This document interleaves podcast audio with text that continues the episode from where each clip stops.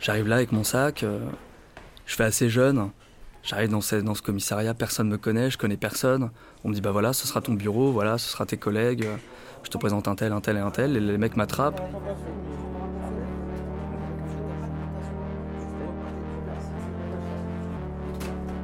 Ils allaient justement euh, faire une perquisition chez un mec. Ils avaient un mec en garde à vue. Il s'était fait interpeller la veille par la victime. Il était en train de démonter sa bagnole dans un parking. La victime arrive, il voit que sa bagnole est en train de se faire désosser par ce gars-là. Il lui fout des coups d'extincteur sur le crâne, euh, sur les épaules, etc. Donc le mec a une clavicule un peu abîmée, il a du sang sur son t-shirt, sur son jogging, il a le visage déjà un peu marqué. Et on doit aller faire une perquisition chez lui pour retrouver des pièces détachées de bagnole ou je sais plus qu'on, sais plus ce qu'on cherchait à ce moment-là. On arrive au pied de la cité avec ce gars-là qui est déjà sérieusement amoché et on tombe sur une partie de sa fratrie, notamment son grand frère, qui avec tous ses potes en bas de la tour et il pense que c'est nous qui l'avons mis dans cet état-là, donc ça part en couille tout de suite. Ça vire à la bagarre, étranglement. Ça finit dans le caniveau. On se fait copieusement insulter, il y a les mecs qui se rapprochent. Et moi, on m'avait donné la garde du mec qui était en garde à vue, il était menotté, il était là avec son jogging dégueulasse, sa gueule amochée, et puis lui commence à s'exciter. Quand il voit que son frère est en train de taper des flics, qui sont eux-mêmes en train de les taper pour essayer de le maîtriser, que les collègues de la cité se rapprochent un petit peu, lui, ça l'excite. Ça lui donne un petit peu euh, l'envie d'en découdre. Et j'étais complètement dépassé par le truc, je venais d'arriver, je savais pas où j'étais, je connaissais même pas le prénom des mecs avec lesquels j'étais dans la bagnole.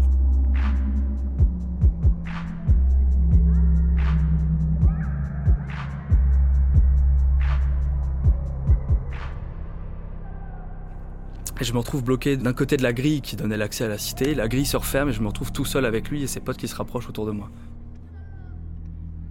Finalement, euh, le truc s'est un peu calmé. On a réussi à interpeller euh, donc le frère qui était venu taper un des collègues à ce moment-là. Mais il n'y avait plus de place dans la bagnole pour le ramener, donc je me suis retrouvé avec un collègue tout seul à devoir rentrer à pied au commissariat. C'était mon premier jour. Mais là, ce jour-là, de toute façon, c'était complètement accidentel. Hein. J'arrivais là-dessus, il y avait ce truc-là qui se montait, il y avait besoin d'un mec en plus, j'y suis allé avec eux. C'était pas voulu du tout, mais c'est vrai que ça pourrait ressembler avec du recul à un rite initiatique, ouais.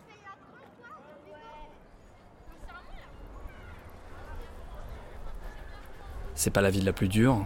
Il y a des villes emblématiques comme Saint-Denis, comme euh, des villes dont on entend beaucoup parler. La mienne est plus petite, mais il s'y passe à peu près les mêmes choses à une échelle plus réduite. C'est une des, petites villes emblématiques de ces banlieues, euh, ex-banlieues rouges, avec toute une histoire, avec une architecture particulière, avec une situation vis-à-vis de Paris qui leur donne un, charme bien particulier. On connaît rapidement les gens qui habitent, on connaît rapidement notre clientèle, en tout cas on finit très très vite par la connaître et la maîtriser. On parle de clients notamment pour les clients les plus fidèles. Après on a des touristes. On a, on a des mecs qui n'ont rien à foutre dans un commissariat. C'est des victimes accidentelles et finalement, elles finissent par compter un peu moins que les autres. Ceux qu'on voit, ceux qu'on voit évoluer au fil du temps, c'est vraiment ça notre clientèle. À suivre. Je suis arrivé il n'y a pas très longtemps, mais il y en a que j'ai vu grandir.